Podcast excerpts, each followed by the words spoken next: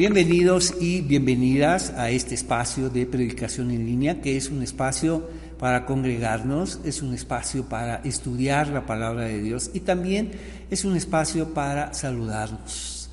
Muchas gracias por acompañarnos y muchas gracias por hacer posible este espacio de predicación en línea. ¿Qué te parece si oramos? Señor, te damos gracias este momento de bendición, de estar juntos, de saber de ti a través de las promesas y ahora de tu voluntad. Te rogamos todo esto en el nombre de Jesús. Amén. Bienvenidos, estamos en temas especiales y estamos revisando el tema de la voluntad de Dios. Puedes darte cuenta que es un tema imprescindible, un tema vital, singular, muy, muy importante para nosotros como creyentes, porque si algo queremos hacer es la voluntad de Dios. Pero si revisamos con cuidado los pasajes que hemos estudiado y estudiaremos, muchos de ellos se habla de saber la voluntad de Dios, conocer la voluntad de Dios.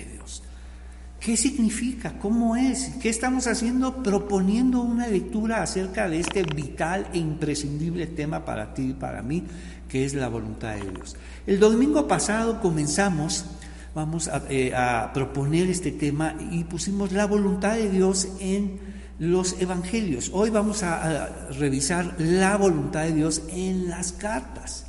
Y vamos a unir estos dos temas, vamos a incluso acudir a lo que estudiamos el domingo pasado para enlazarlo con todo esto.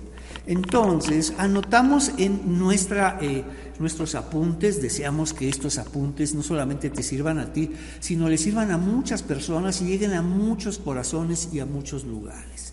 Entonces, anotamos la voluntad de Dios en las cartas.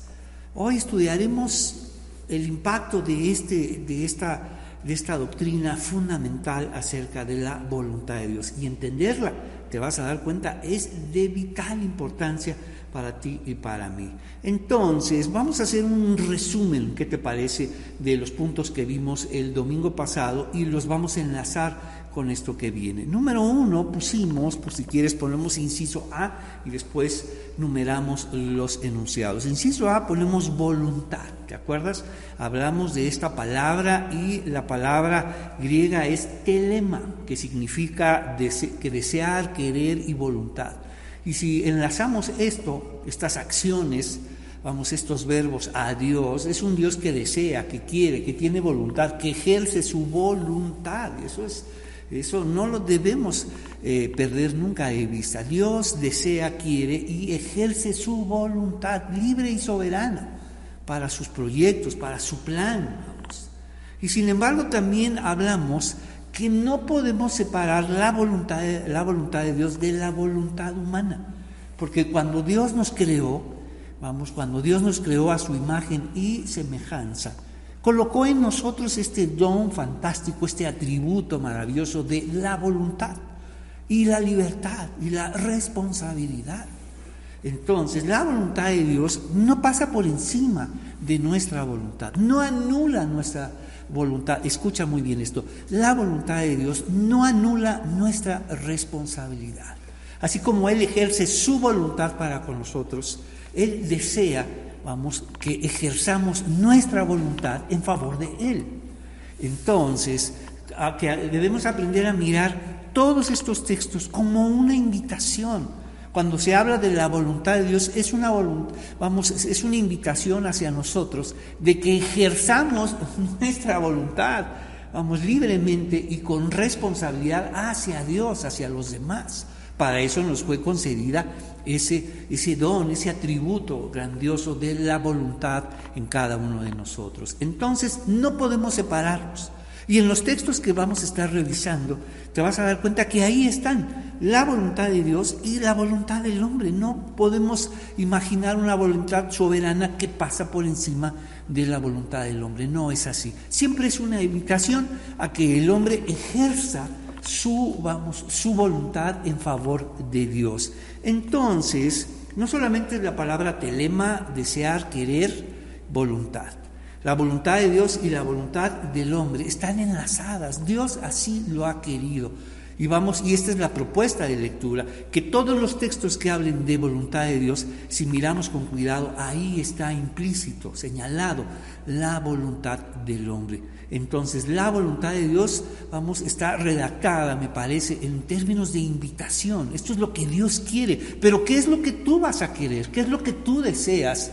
¿Qué es lo que tú vas a decidir? Entonces, y vimos varios aspectos de la voluntad de Dios. Y el fundamental, la voluntad de Dios como salvación. ¿Cuál es el deseo y voluntad de Dios para con nosotros? ¿Cuál es el centro de su voluntad para con nosotros? Lo vimos, es la salvación. Y esta salvación nos otorga dos cosas, no solamente una identidad, vamos, para con Dios, sino un vínculo para con los demás también. ¿Quién es mi madre, mi hermano y mis hermanas, sino aquellos que hacen la voluntad de Dios? Nos vinculan con los demás. Es una identidad que nos conoce Dios, nos conoce el cielo mismo ahora. Entonces, y reconocer esto es fundamental, te voy a explicar por qué. Porque ya vimos la voluntad de Dios como salvación, como identidad, vamos, y como vínculo. Entonces, si el centro de la voluntad de Dios es la salvación para con nosotros y es una invitación para con nosotros, el deseo de Dios es que tú elijas esa salvación. Y si ya has elegido esa, esa salvación, si has ejercido tu voluntad para desearla y vamos y tomarla, aceptarla, creer en ella, cuando las personas te pregunten, ¿y estás en la voluntad de Dios? Si has elegido la salvación de Dios, por supuesto que estás en la voluntad de Dios. Estamos en la voluntad de Dios cuando has elegido la salvación de Dios, porque eso es lo que Él quiere, porque eso está en el centro de su voluntad. Ese es su proyecto fundamental para con este mundo. Entonces, recuerda, y esa, esa salvación nos otorga identidad y nos otorga vínculo. Entonces, cuando te preguntes, ¿estoy en la voluntad de Dios? Sí. Y si esa salvación es para siempre, entonces estaré en la voluntad de Dios para siempre. Pero también hay otro, otro aspecto de la voluntad de Dios. No solamente es salvación, identidad y vínculo, sino también aprendimos que es experiencia. Es una experiencia diaria a favor de Dios. Entonces, no solamente elegimos, vamos, ejercemos nuestra voluntad de Dios, nuestra voluntad hacia la voluntad de Dios, sino ahora todos los días elegimos la voluntad de Dios, elegimos conocerla. Mira estos cuatro aspectos, la voluntad de Dios como salvación, que nos otorga no solamente una identidad y un vínculo, sino ahora es una experiencia diaria, y esto es vida de salvación. Una cosa es la salvación que está ahí y estará ahí para siempre. Y ahora la vida de salvación, donde hacemos exactamente lo mismo, ejercer nuestra voluntad en favor de la voluntad de Dios. ¿Y qué es lo que Dios quiere? Que, la, que una vez que lo conocemos, que lo sigamos conociendo, que sigamos conociendo más y más. Eso, si revisamos los textos, eso es lo que pedirá, que lo conozcamos que puedas sentirte seguro de que estás en la voluntad de Dios y estarás siempre, si tienes la salvación, estarás siempre en la voluntad de Dios. No es un camino del que entras, caminas, te sales, vuelves a entrar, sales, no es así. Si estás en la salvación de Dios, en la voluntad de Dios para este mundo, estás ahí para siempre. Sin embargo, viene esta experiencia diaria que vamos a revisar. Vámonos ahora a Hechos pasamos a los enunciados. ¿Cómo se muestra la voluntad de Dios aquí en las cartas? ¿Cómo se muestra? Mira lo que nos dice. Vámonos al libro de los Hechos y vamos ahora a ver, vamos, cómo, cómo llega este, este aspecto fundamental. Acuérdate, la salvación. Y la salvación nos otorga identidad y vínculo, pero es algo que tenemos que elegir. Ahí Dios no pasa por encima, no anula nuestra responsabilidad para con Dios. Entonces, y del libro de los Hechos hay un aspecto fundamental. Es interesante que es a través de la vida de Pablo que tenemos estas tres biografías, tres momentos donde él se declara. Primero el autor habla de la conversión de Pablo y después Pablo en Hechos 22 y Hechos 26 hablará de su conversión. Eso es interesante. Entonces, aquí también tiene que ver la voluntad de Dios. Recuerda, no podemos separar la voluntad de Dios de la voluntad humana. Y, te va, y nos vamos a dar cuenta cómo se le invita a ejercer su voluntad en favor de la voluntad de Dios. Cómo Dios ya le habló, cómo Dios le ha demostrado. Pero aún así, vamos, Dios no va a decidir por él. Él tiene que decidir, él tiene que darse cuenta tiene que ser responsable de su vida. La voluntad de Dios nos invita a eso, a responsabilizarnos de nuestras vidas. Y mira lo que nos dice. Vámonos a Hechos 22, anota si quieres, eh, enunciado número uno, Hechos 22 del 6 en adelante. Cuando iba de camino, ya cerca de Damasco, como al mediodía, de repente una intensa luz del cielo brilló alrededor de mí. Es interesante que estos discursos de salvación están ahí. Y tres veces, y no solamente habla de ello también en sus cartas, en, Filipenses, en Gálatas. Y es fascinante leer todas sus cartas, vamos, en clave de conversión, en clave del, libro de los Hechos, capítulo 9, 22 y 26. Entonces, Pablo mismo está hablando de qué sucedió con él y cómo se enfrentó a la voluntad de Dios, cómo conoció la voluntad de Dios. ¿Por qué? Si alguien estaba seguro de conocerla, era él. Tan seguro estaba de conocerla que mira cómo la ejerció, con persecución y violencia contra otros. Estaba seguro que era lo que Dios quería. Entonces, cuando, la, cuando, cuando, ¿cómo podemos distorsionar nuestra idea acerca de la voluntad de Dios? ¿Cómo podemos creer que la estamos ejerciendo y estamos violentando y persiguiendo a otros? Como lo hemos señalado en varias ocasiones, cuando se trata de, la, de las cosas de Dios, el sentido común se puede perder fácilmente. Y si algo perdió verdaderamente, fue el sentido común fue Pablo, lo perdió por completo.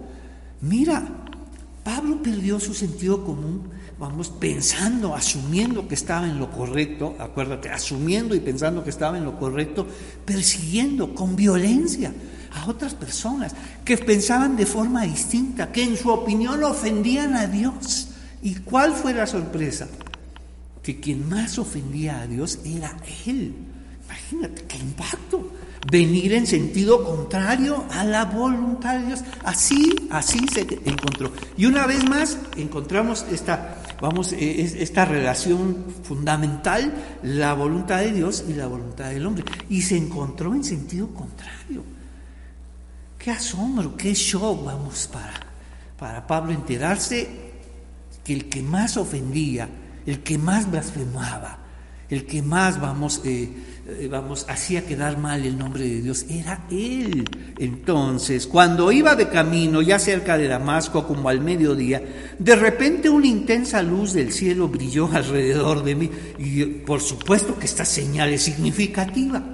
Podía haber Dios escogido otra señal, pero lo rodeó una luz del cielo diciéndole, estás en tinieblas, estás ciego, no ves a dónde vas, Pablo. Mira qué Esta señal tenía que ver con él, lo que estaba pasando en su vida y en su corazón. Una luz, no de este mundo del cielo. Por supuesto que él pensaba que si alguien tenía luz, si alguien tenía entendimiento, si alguien sabía lo que estaba haciendo, asumía Pablo. ¿Cómo podemos equivocarnos en hacer la voluntad de Dios? ¡Wow! ¿Cómo podemos equivocarnos? Pero escucha, la voluntad de Dios está muy por encima de nuestros errores y nuestros fracasos. Amén, hermano. Porque de otro modo Dios no lo hubiera buscado. No, no, contigo no se puede, estás pero muy, muy equivocado, Pablo. Adiós. No, mira esta señal tan significativa. Una luz nos rodeó, diciéndole, mira las tinieblas en las que vives. Mira la oscuridad, la negación en la que vives, el enojo constante. Mira cuánta luz necesita este mundo que vive enojado con Dios. Mira, y nos dice, por supuesto, la luz del cielo brilló alrededor de mí, caí al suelo y oí una voz que me decía, Saulo, Saulo, ¿por qué me persigues? Él conoce todas estas señales proféticas. Él escucha esto, si alguien se jactaba de conocer a Dios, era Pablo. Si alguien estaba seguro de conocer a Dios, era Pablo. Pero escucha esto, nunca había escuchado su voz. Mira, ¿Cómo podemos estar así? Creer que conocemos a Dios y nunca hemos escuchado su voz, nunca hemos escuchado su voluntad para con nosotros. Mira lo que pasó. Entonces, Saulo, Saulo, ¿por qué me persigues? De inmediato conoció que esto va más allá de una voz de este mundo. Inmediatamente reconoció, Dios le abrió los ojos, Dios le abrió los oídos para darse cuenta que esta luz venía del cielo, señalando sus tinieblas, y también esta voz venía para decirle, estás sordo, Pablo, no escuchas a nadie, no escuchas a nadie, Pablo. Muchos te han dicho que está mal lo que estás haciendo. Estás mal. ¿Y cómo Dios tiene que abrirnos los ojos y tiene que abrirnos los oídos y nos dice, ¿quién eres, Señor? Pregunté. Y la voz contestó, yo soy Jesús de Nazaret a quien tú persigues. La gente que iba conmigo vio la luz pero no entendió la voz que me hablaba. Siempre la voz de Dios es personalizada, le habla a cada uno y habla de muchas formas y de muchas maneras. Pero a este hombre había necesidad de hablarle así porque estaba sordo, estaba ciego, pero estaba seguro de que conocía y hacía la voluntad de Dios.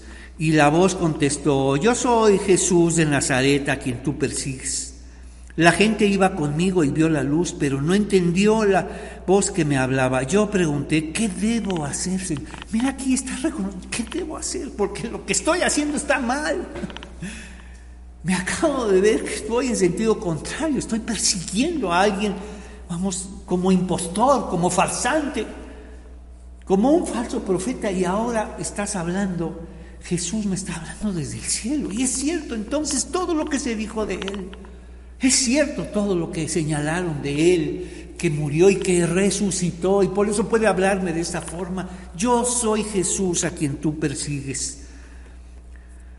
Yo pregunté, ¿qué debo hacer, Señor? Ya no quiero decidir yo. Mira lo que ha pasado. ¿Qué debo hacer, Señor? Y el Señor me dijo, Levántate y entra en Damasco y allí se te dirá todo lo que debes hacer. Allí se te dirá la voluntad de Dios. Ahí hasta ese momento está conociendo, vamos, la voluntad de Dios. Le abrió los ojos, le abrió los oídos porque estaba ciego y estaba sordo. Sin embargo, escucha, ahora le toca a Pablo ejercer su voluntad sobre eso que está escuchando sobre eso que está enterándose, sobre su ceguera, su cerdera, sordera, su equivocación, su grave equivocación de perseguir a aquellos discípulos de Jesús, a Jesús mismo. Saulo, Saulo, ¿por qué me persigues? Estas palabras lo marcaron para siempre. Vienes en sentido contrario, Pablo. Pensabas que me conocías y no es así. Entonces, quedé ciego por la intensa luz y mis compañeros tuvieron que llevarme de la mano hasta Damasco. Allí vivía un hombre llamado Ananías y era un hombre recto, muy devoto de la ley y muy respetado por todos los judíos de Damasco. Él llegó y se puso a mi lado y me dijo, hermano Saulo, recobra la vista. Y en ese mismo instante pude verlo. Mira todo lo que Dios hace. Dios se reveló a Pablo, pero esa es la voluntad de Dios. Acuérdate, la voluntad de Dios es una invitación. Es una invitación que ahora Pablo decide si aceptarla o no. Pablo está escuchando lo que Dios quiere para él, pero ahora él tendrá que decidir. Y Ananías se lo dice y nos dice, él llegó y se puso a mi lado y me dijo, hermano Saulo, recobra la vista y en ese mismo instante pude ver. Recibió un milagro de Dios, la vista de Dios. ¿Y cuántas personas reciben el milagro de Dios y aún así no eligen a Dios, no eligen su voluntad?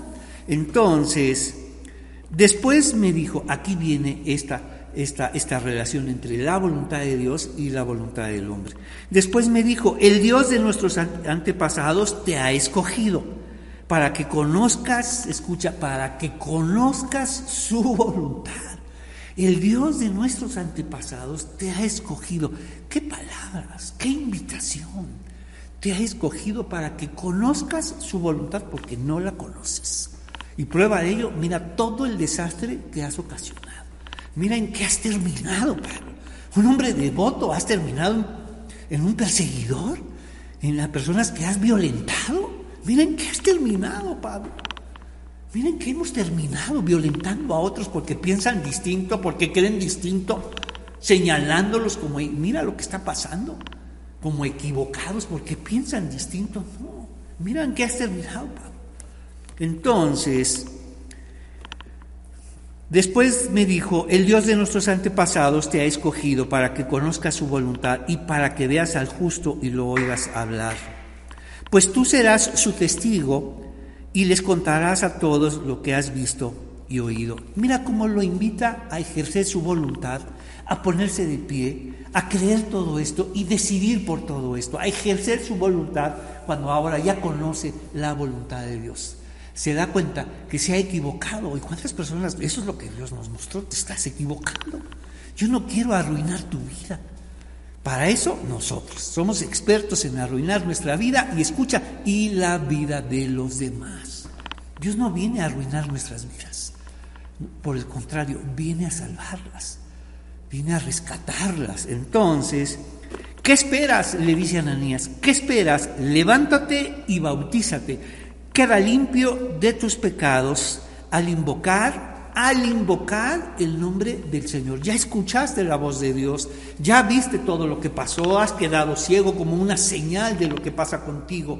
Ahora has recibido la vista y has escuchado lo que Dios quiere para ti. Que seas testigo para que conozcas su voluntad.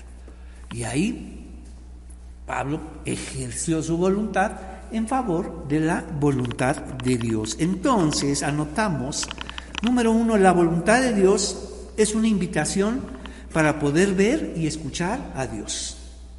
La voluntad de Dios es una invitación. Mira en términos, ¿cómo le dice a Ananías? Levántate entonces. ¿Qué esperas? Levántate y bautízate. tú ejerce tu voluntad, responsabilízate de esto, de esto que has hecho y de esto que ha pasado. Y ahora nos dice, queda limpio de tus pecados al invocar el nombre del Señor. ¿Qué, qué, qué promesa? queda limpio de todos tus pecados, Se dio cuenta de que todo eso que hizo no tenía nada de santo, por el contrario. Por el contrario, violentar a los demás en nombre de Dios. Por eso cuando Él recibe, mira cómo Dios vino a buscarlo para perdonarle sus pecados e invoca el nombre del Señor para que tus pecados sean perdonados. Wow.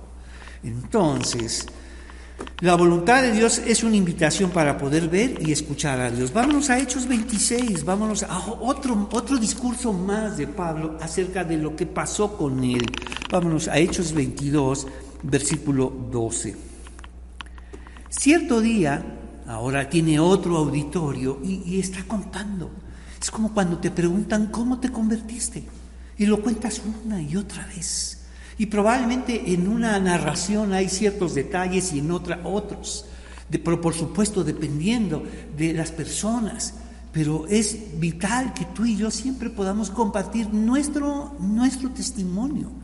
Entonces, cierto día yo me dirigía a Damasco para cumplir esa misión respaldado por, por la autoridad y el encargo de los sacerdotes principales, como diciendo, este desastre yo no lo hice solo, es una responsabilidad compartida. Acerca del mediodía, Su Majestad, mientras iba de camino, una luz del cielo más intensa que el sol brilló sobre mí y mis compañeros. Ya vimos esta señal significativa que tiene que ver con la oscuridad en la que estaba viviendo Pablo la violencia hacia los demás, la intolerancia, vamos, y la persecución, por supuesto, es oscuridad para con todos. Entonces, cerca del mediodía, Su Majestad, mientras iba de camino, una luz del cielo más intensa que el sol brilló sobre mí y mis compañeros. Todos caímos al suelo y escuché una voz que me decía en arameo, qué detalle nos dice, Saulo, Saulo, ¿por qué me persigues? Qué impacto para él que venía en sentido contrario. Que esos discípulos de ese falso maestro que él asumía, Jesús es un falso maestro, un falso profeta, y sus discípulos, vamos, deben recibir un castigo, deben ser escarmentados, deben ser juzgados. Entonces él quería terminar con eso, es porque estaba seguro que eso estaba mal, que eso no era de Dios. Se lo advirtieron. Se lo advirtieron a Saulo, seguramente estaba a un lado, vamos, de Gamaliel, cuando él pronunció y le dijeron, ¿qué vamos a hacer con todo esto que están haciendo los discípulos? Mira, mira lo que está pasando con ellos.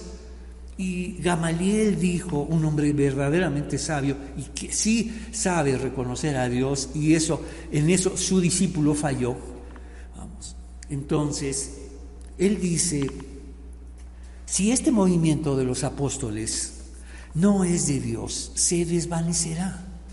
Pero si este movimiento, si esto que está ocurriendo es de Dios, nada, nada lo detendrá. Y probablemente Saulo dijo, yo lo voy a detener. Si algo estoy seguro que esto no es de Dios y yo lo voy a detener y lo voy a demostrar. ¡Wow! Y mira lo que pasó. Que se vino a enterar que hay una voluntad mejor que la de Él porque eso tenemos. Cuando hablamos de la voluntad de Dios, hablamos de nuestra voluntad. Y hay una voluntad mejor que la nuestra, que desea lo mejor para nosotros. Salvación, identidad, vínculo, experiencia. Dios desea muchas cosas para nosotros, pero Dios no puede pasar por encima de nuestra voluntad. Porque si no seríamos como esos... Eh, esos hijos que eh, le reclaman a su padre, ¿verdad? ¿Por qué no me detuviste? ¿Por qué no me encerraste? ¿Por qué no impediste que yo hiciera todo eso?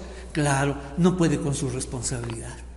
No se da cuenta que ha desperdiciado su vida, que la ha usado mal y a quién va. En vez de asumirla, vamos ahora a responsabilizar a sus papás. ¿Por qué no me detuvieron? ¿Por qué no me amarraste, papá?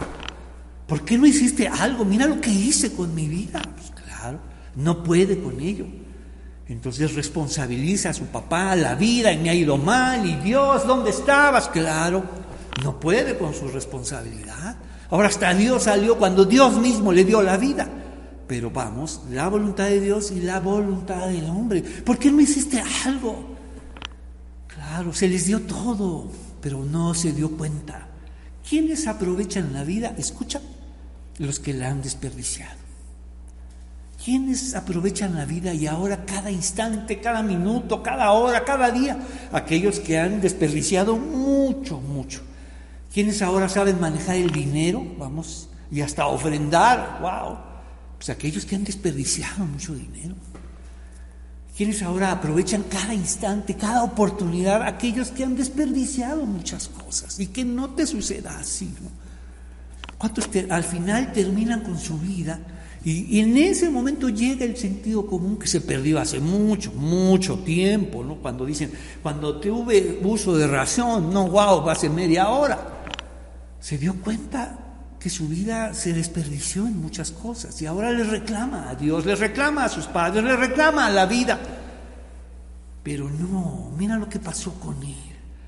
Mira lo que está pasando, nos dice eh, en Hechos eh, 26, versículo 12. Todos caímos al suelo y escuché una voz que me decía en arameo, Saulo, Saulo, ¿por qué me persigues? Escucha, es inútil que luches contra mi voluntad. Te has empeñado en demostrar que eso no viene de Dios, que eso es falso y ahora te has dado cuenta que no es así. Y probablemente empezó a sospechar que algo estaba mal Probablemente se empezó a, sospechar que por mucho que trataba de eliminar, de acabar con este movimiento, el camino crecía y crecía. Y veía en ellos una convicción. Hablar de Jesús, Jesús de Nazaret, Jesús no solamente murió, sino resucitó. Y quería callar esas voces, quería acabar con toda esa enseñanza. Y estaba sospechando tal vez que es cierto lo que dijo su maestro que si este movimiento viene de Dios, nada ni nadie lo detendría, ni Él, con toda la autoridad que se le concedió. Así son los movimientos de Dios, así es los planes de Dios. Wow, nada ni nadie los detendrá. Y siempre es una invitación para que nosotros estemos en ellos. Entonces, reconocer una voluntad mejor que la nuestra ¿Qué, hacen las personas que no quieren decidir por Dios? Están asumiendo, Señor, mi voluntad es mejor que la tuya, mis planes son mejores. Por favor, déjame conducir mi vida y, y ven en otro momento, o tal vez mañana, otro día. Claro. Pero Pablo tuvo que reconocer, es cierto, Señor. Porque llegó la luz, ¿te acuerdas? llegó la luz y dijo, tu voluntad es mejor que la mía. Entonces ejerzo y elijo mi voluntad en favor de la tuya. Como dijo Jesús en este momento, Señor, si es posible, pasa de mí esta copa. No quiero vivir esto, pero no se haga mi voluntad sino la tuya. Ve como Jesús mismo, ejerciendo su voluntad hacia la voluntad de Dios. Jesús como hijo de hombre, ejerciendo su voluntad en favor de la voluntad de Dios. Entonces, Saulo, Saulo, ¿por qué me persigues? Es inútil que luches contra mi voluntad. Te es difícil dar patadas contra el aguijón. Mira el daño que te estás haciendo, Pablo. este proverbio, vamos, que viene del campo, es inútil que, sigas dando patadas contra el aguijón. Mira el daño que te estás haciendo y vaya que nos hacemos daño. Somos expertos en eso. Porque Dios lo único que hace es sanarnos, curarnos, restaurarnos, reconciliarnos con nosotros mismos y con los demás. Enunciado número 2, Hechos 26 del 12 al 14. Dos, la voluntad de Dios es una elección de una mejor voluntad que la nuestra. Así. Es una elección de una mejor voluntad que la nuestra. Y aquellos que decidimos por Dios, reconocemos que su voluntad es mejor que la nuestra. Muchísimo mejor. Y entre más la conocemos, decimos, Señor, ¿cómo, cómo, cómo podía oponerme a esto? ¿Cómo fue posible que, que postergué mucho tiempo esta decisión por ti? ¿Cómo puede ser posible que pensé mal, muy, muy mal de ti, Señor? Y ahora que conozco tu voluntad, Señor, eres grandioso, eres misericordioso y has venido a perdonarme, no a juzgarme. Para juzgarme, ya sabes, este mundo es marca registrada de este mundo, el juicio, la crítica. ¡Wow! Y vaya que hemos aprendido, y vaya que lo ha aprendido muy, muy bien la iglesia, el juicio y la crítica. Entonces, vámonos ahora a otro aspecto, es otro texto. Vámonos ahora a, Pablo, no solamente Pablo ahora convertido, sino Pablo nos hablará de la voluntad de Dios. Envía una carta a una gran comunidad, la comunidad de Roma, y les explica acerca de la voluntad de Dios. ¿Qué es, ¿Cuál es la voluntad de Dios? Ya vimos la voluntad el domingo pasado, la voluntad de Dios es salvación, por supuesto, es el centro mismo de la voluntad, es lo que desea Dios, pero tú tienes también que desearlo elegir, porque de tal manera amó Dios al mundo, una invitación universal, pero una aceptación personal. La voluntad de Dios, lo vimos, es una, es una experiencia personal. Cada uno debe saberlo, cada uno debe tener esta certeza. Recuerda la buena noticia. Si la voluntad de Dios para nosotros es su salvación, que nos otorga una identidad y un vínculo, y, una, y estará ahí para siempre, cuando aceptas la salvación de Dios, estás en la voluntad de Dios. Y estás en la voluntad de Dios siempre. Y debes vivir con esa tranquilidad. Señor, estoy en tu voluntad. Y sé que estar en tu voluntad incluye mis errores, incluye mis equivocaciones, mis pecados, todo eso. Pero estoy en tu voluntad, Señor. Ya dejaré de luchar si estoy o no estoy, si la hago o no la hago. Estoy en tu voluntad porque es, vamos, me has otorgado tu salvación, me la has otorgado para siempre. Y ahora me dedicaré a conocer tu voluntad como una experiencia diaria. Escucha esto de renovación. Y mira lo que nos dice. Pablo, él, este hombre que se equivocó, que venía en sentido contrario, ahora escribe la voluntad de Dios. Y este texto es muy interesante porque probablemente de ahí viene este imaginario cristiano que, mencionamos el domingo pasado, de que todo funciona bien, vamos, que la voluntad de Dios tiene que ver con que todo funciona bien. Y cuando no estás en la voluntad de Dios, así dicen, pues todo sale mal, vamos. Entonces, por eso buscamos la voluntad de Dios para que todo nos salga bien. Entonces, pareciera que la estamos confundiendo con un amuleto. Yo quiero que todo me salga bien, entonces voy a buscar hacer la voluntad de Dios. Y probablemente han dicho, ya ves, todo te salió mal porque no era la voluntad de Dios. ¡Wow! ¡Qué comentarios tan sabios, ¿no? No, la voluntad de Dios, ya vimos, si es salvación para nosotros y salvación eterna, vamos, y una vez que la decides, pues estamos ahí para siempre. Estamos en el centro mismo de, de su voluntad. Pero su voluntad es tan grande, vamos, que incluye nuestros errores, nuestras equivocaciones.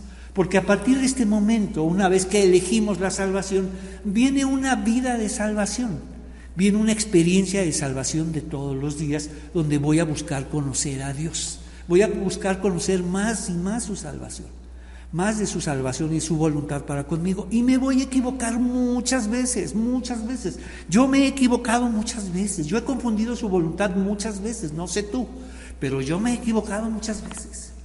Pero puedo sentirme tranquilo que su voluntad para conmigo es, tan grande que incluye mis errores, mis muchos errores y equivocaciones. Mira lo que nos dice. Por lo tanto, amados hermanos, les ruego que entreguen su cuerpo a Dios por todo lo que Él ha hecho a favor de ustedes, que sea un sacrificio vivo y santo, Romanos 12, 1, vamos, que sea un sacrificio vivo y santo, la clase de sacrificio que a Él le agrada. Esa es la verdadera forma de adorarlo. Hemos hablado de ello y es grandioso. Cuando es verdadero, viene de Dios, es por revelación y es un regalo. Wow. Mira los términos de lo que está hablando.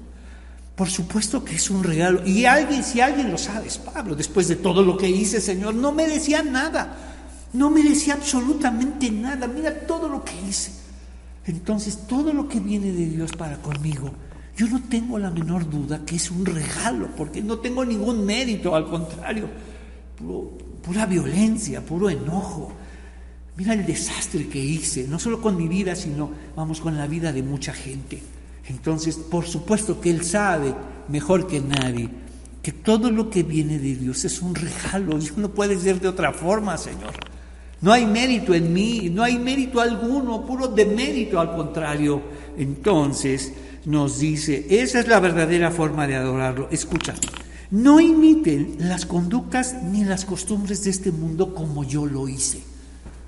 No las imiten. Miren lo que, hacia dónde me llevó. Acuérdate leer sus cartas en clave del libro de los Hechos 9, 22 y 26. En, en sus cartas, vamos, de Gálatas y Filipenses. Sus biografías, las sumamos. No imiten, vamos, las costumbres y conductas de este mundo que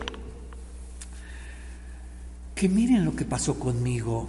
No imiten las conductas ni las costumbres de este mundo, más bien dejen que Dios los transforme, metamorfo, ¿te acuerdas esta palabra? Metamorfo, de donde viene metamorfosis, transformación. Más bien déjense transformar. No quieran transformar a Dios porque ah, eso sí queremos. Transformar a Dios a nuestra manera. ¡Wow! Eso somos expertos. Queremos cambiar todo, transformar a todos, cambiar a todo mundo. Cambiar a tu familia, cambiar a los demás, incluso cambiar a Dios, moldearlo a nuestra manera. Eso es lo que hizo Pablo y mira lo que pasó. Confundió la voluntad de Dios. ¿Qué significa?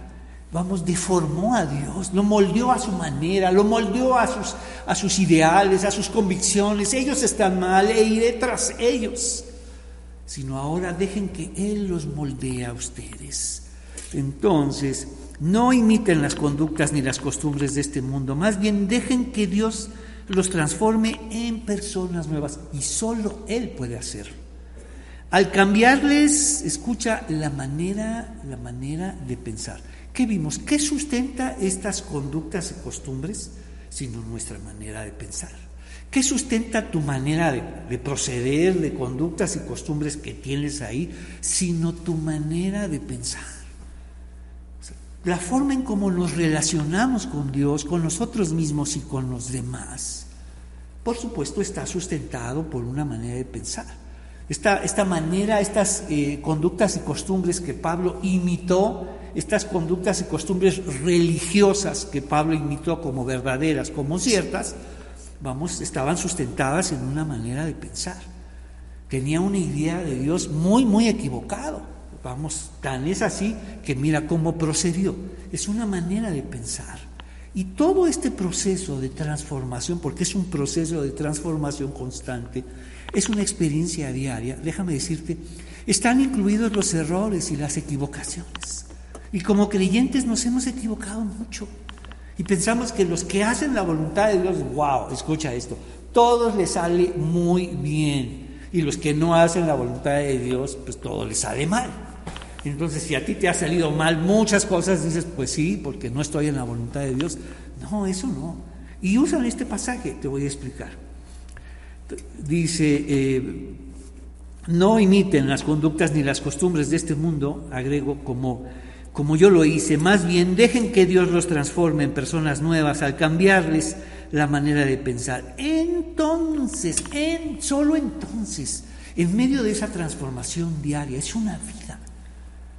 Entre, entre, escucha esto, entre Hechos 9, 22, pasaron muchos años.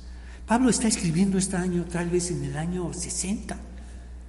Pasaron ya casi 30 años y él sabe muy bien de esta transformación constante.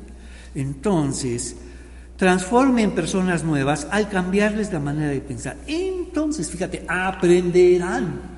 En este proceso de transformación es un aprendizaje de todos los días. Aprenderán a conocer la voluntad de Dios. Nuevamente, si revisas los pasajes, siempre tienen que ver con conocer a Dios. Aprenderán a conocer la voluntad de Dios. ¿Y cómo es la voluntad de Dios? ¿Qué características tiene? Entonces dice, la voluntad de Dios para ustedes, la cual es buena, agradable y perfecta. Entonces estamos asumiendo que si hacemos la voluntad de Dios, estas tres características vienen a nosotros. Todo nos va a salir bien. Por eso entonces estoy buscando la voluntad de Dios, más bien para que las cosas me salgan bien o buscarlo o, lo que quiero es conocerlo. No, la voluntad de Dios no es un amuleto para que todo te salga bien. La voluntad de Dios, vamos, es conocerlo, dice. Y entonces aprenderán a conocer la voluntad de Dios, que es buena para Dios, que es agradable para Dios y es perfecta para Dios, para Él es buena, agradable y perfecta para Dios. Esa. Así como cuando Dios creó todo, como cuando Dios hace las cosas y dice, y, vi, y vio Dios que todo era bueno, agradable y perfecto para sus planes. Pero hacer la voluntad de Dios es todo un proceso que va a implicar errores, nos van a salir mal las cosas, va, van a pasar. Esto es un proceso, porque la voluntad de Dios, vamos, está, vamos, recuerda, no pasa por encima de nuestra voluntad. Ahí sigue nuestra voluntad. Y, vamos, y nuestra voluntad, pues por supuesto nos vamos a equivocar. Las cosas nos van a salir mal. Entonces no estés ligando la voluntad de Dios con perfección porque la voluntad de Dios para con nosotros, vamos, está diseñada para un mundo como este. Un Dios sabe, Dios sabe que es un mundo frágil, imperfecto, con muchas equivocaciones. Entonces, has estado mucho tiempo en la voluntad de Dios, estás en la voluntad de Dios y tienes la salvación. Y ahora que has estado ejercitando tu voluntad en favor de la voluntad de Dios, unas veces nos vamos a equivocar y otras veces más, pero muchas veces has hecho la voluntad de Dios de forma como experiencia. ¿Qué significa leer la palabra de Dios, la oración, vivir, agradecer? Uno de los aspectos fundamentales de la voluntad de Dios es agradecer a Dios. Entonces, anotamos, número 3, Romanos 12 del 1 al 2. La voluntad de Dios es un proceso de renovación constante en nuestra manera de pensar es, una, es un proceso de renovación constante. ¿Te acuerdas lo que hablamos? La voluntad de Dios como salvación y ahora la voluntad de Dios como vida de salvación. Esta experiencia diaria de estar eligiendo, vamos, a conocer la voluntad de Dios. ¿Qué quiere hacer? Cambiar nuestra manera de pensar y que lo veamos de otra manera, que lo conozcamos de otra forma. ¿Qué nos estorba? Nuestros prejuicios, vamos, nuestros imaginarios, nuestros ideales, todo eso que asumimos que es Dios, cuando en realidad queríamos transformar a Dios a nuestra manera. Y, si no, y descubrimos que su voluntad es mejor que la nuestra. Entonces Pablo dice, mejor dejen que Dios moldee sus vidas. La voluntad de Dios es una elección de una mejor voluntad que la nuestra. Entonces, eso en el número dos. Número tres, la voluntad de Dios es un proceso de renovación constante de nuestra manera de pensar. La voluntad de Dios es un proceso, vamos, constante de renovación. Es grandioso. Mira lo que viene Dios a renovarnos. Y descubrirás que la voluntad de Dios es buena, agradable y perfecta para Él. Mira lo que busca para nosotros. Por supuesto, traducir a esta voluntad de Dios en este mundo imperfecto y frágil.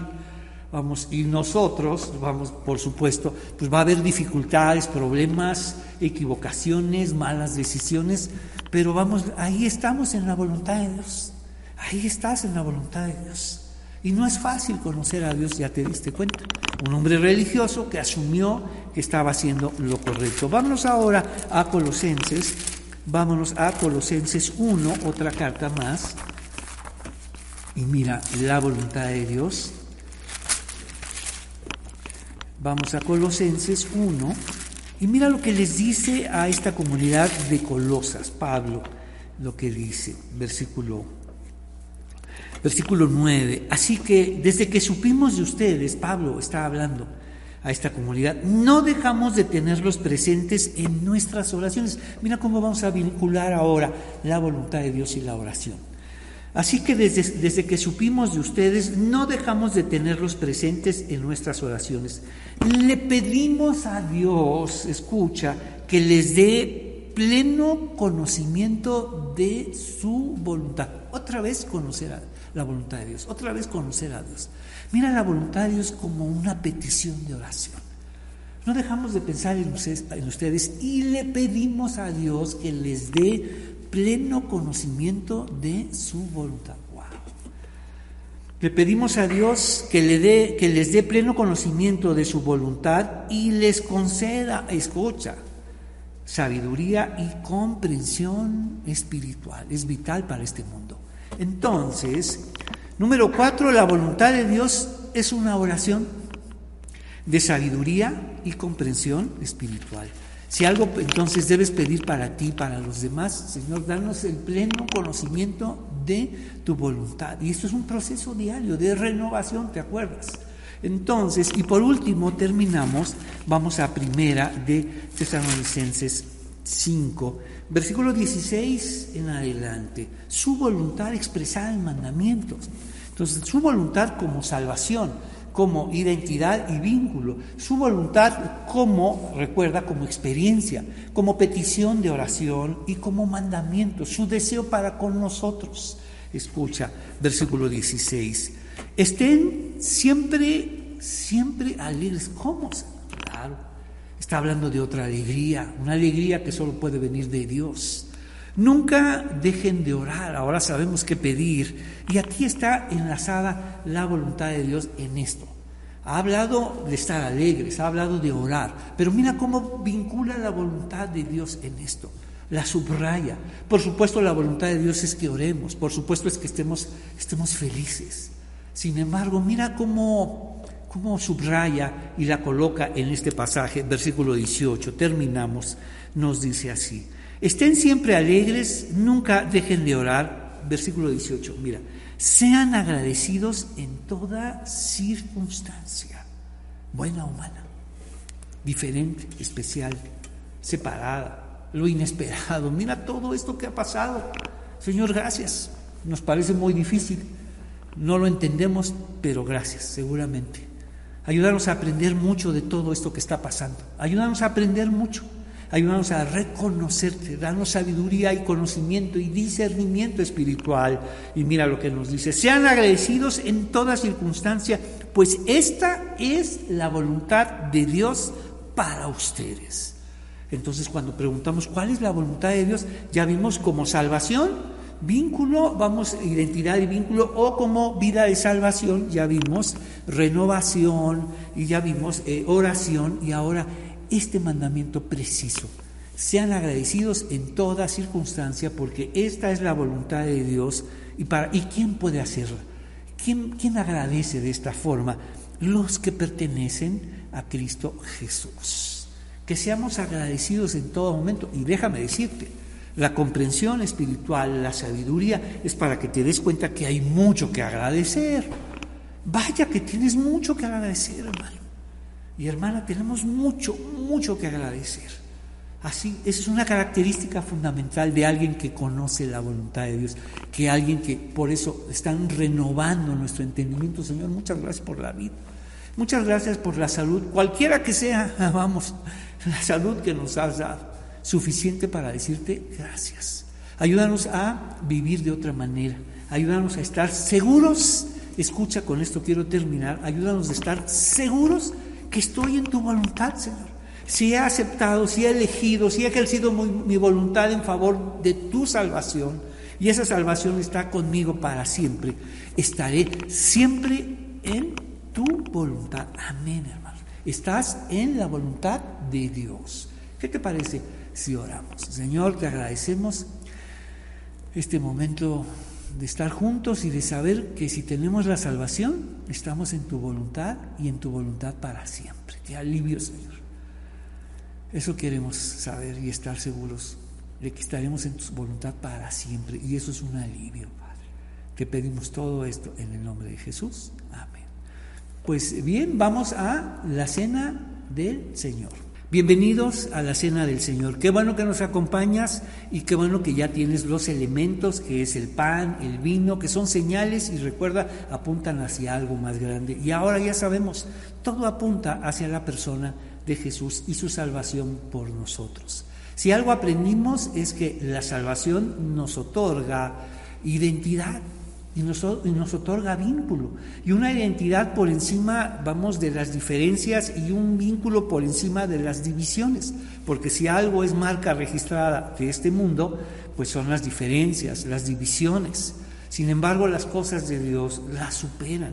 Y eso Pablo lo sabe muy bien. Si alguien hacía diferencias y divisiones era él. Así aprendió a leer la ley. Sin embargo, ahora entiende que eso ya terminó que el diseño original, vamos, la lectura original de la ley, por el contrario, promueve la reconciliación y el perdón.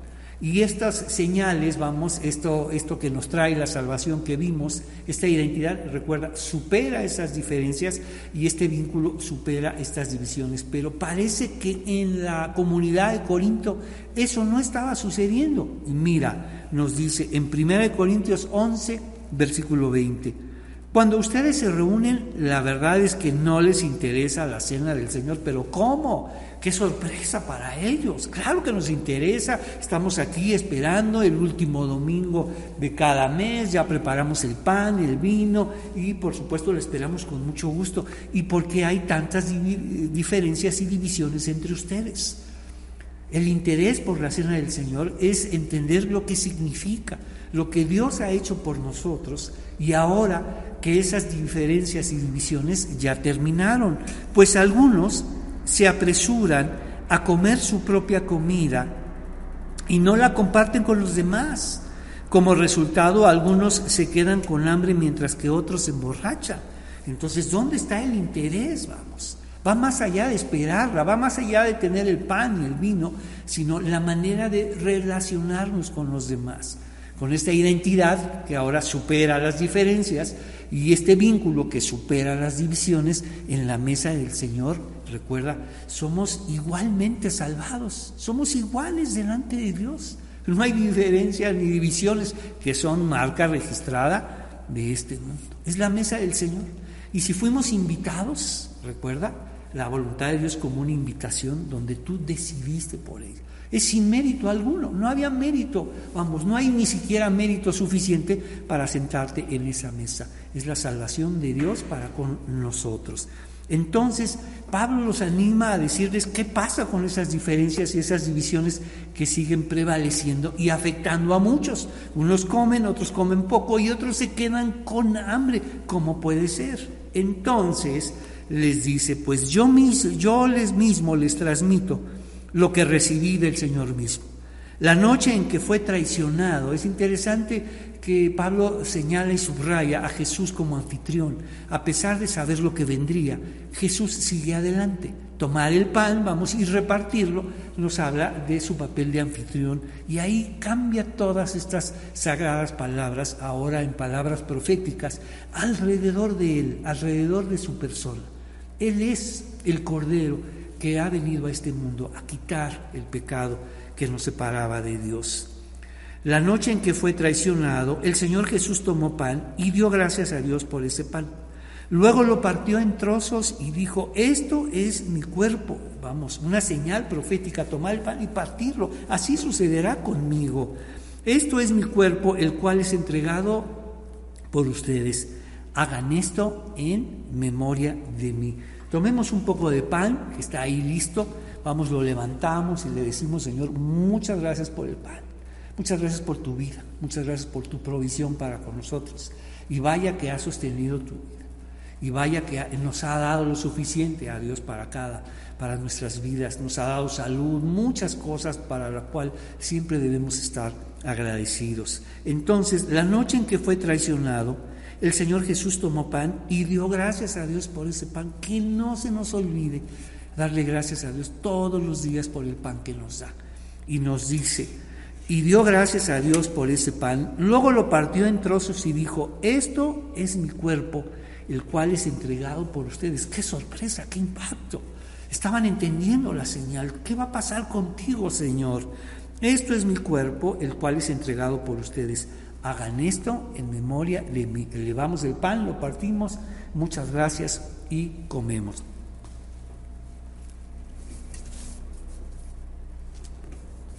Hagan esto en memoria de mí. De la misma manera tomó en sus manos la copa de vino después de la cena. Seguía, seguramente estaban pasmados de que Jesús estaba cambiando las sagradas palabras y ahora todo lo señalaba a Él, Señor.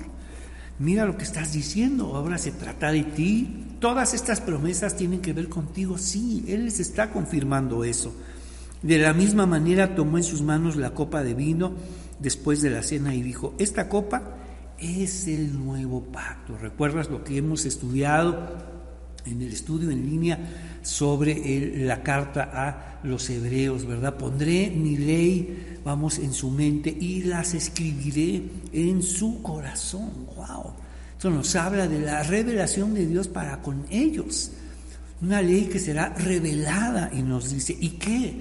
¿Y qué nos va a revelar ahí? Y nunca más me acordaré de sus pecados. Entonces, esta copa es el nuevo pacto entre Dios y su pueblo, un acuerdo confirmado, estos, estos eh, códigos ceremoniales son vitales, estas claves para ellos, saben que todo eso se confirma con un sacrificio y serás tú, Señor.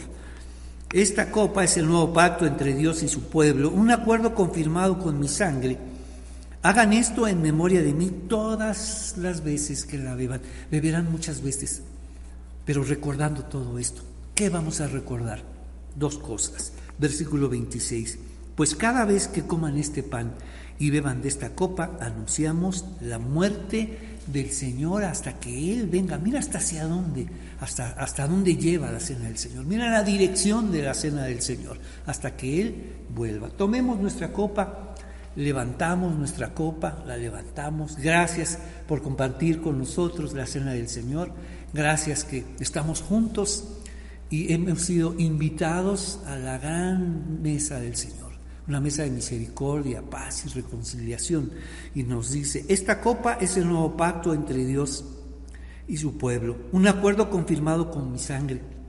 Hagan esto en memoria de mí todas las veces que la beban. Bebamos de la copa. Y todas esas veces, ¿qué tenemos que recordar? Nos dice, pues cada vez que coman este pan, como lo hicimos, bebamos y que bebamos esta copa como ya bebimos, anunciamos la muerte del Señor. El Señor murió por nosotros, pagó por nosotros, nos concedió su vida. Entonces, hasta que Él vuelva, Él resucitó y vendrá por nosotros. Mira hacia dónde vamos, la grandiosa señal de la cena del Señor, hacia dónde apunta, hacia que Él vendrá por nosotros.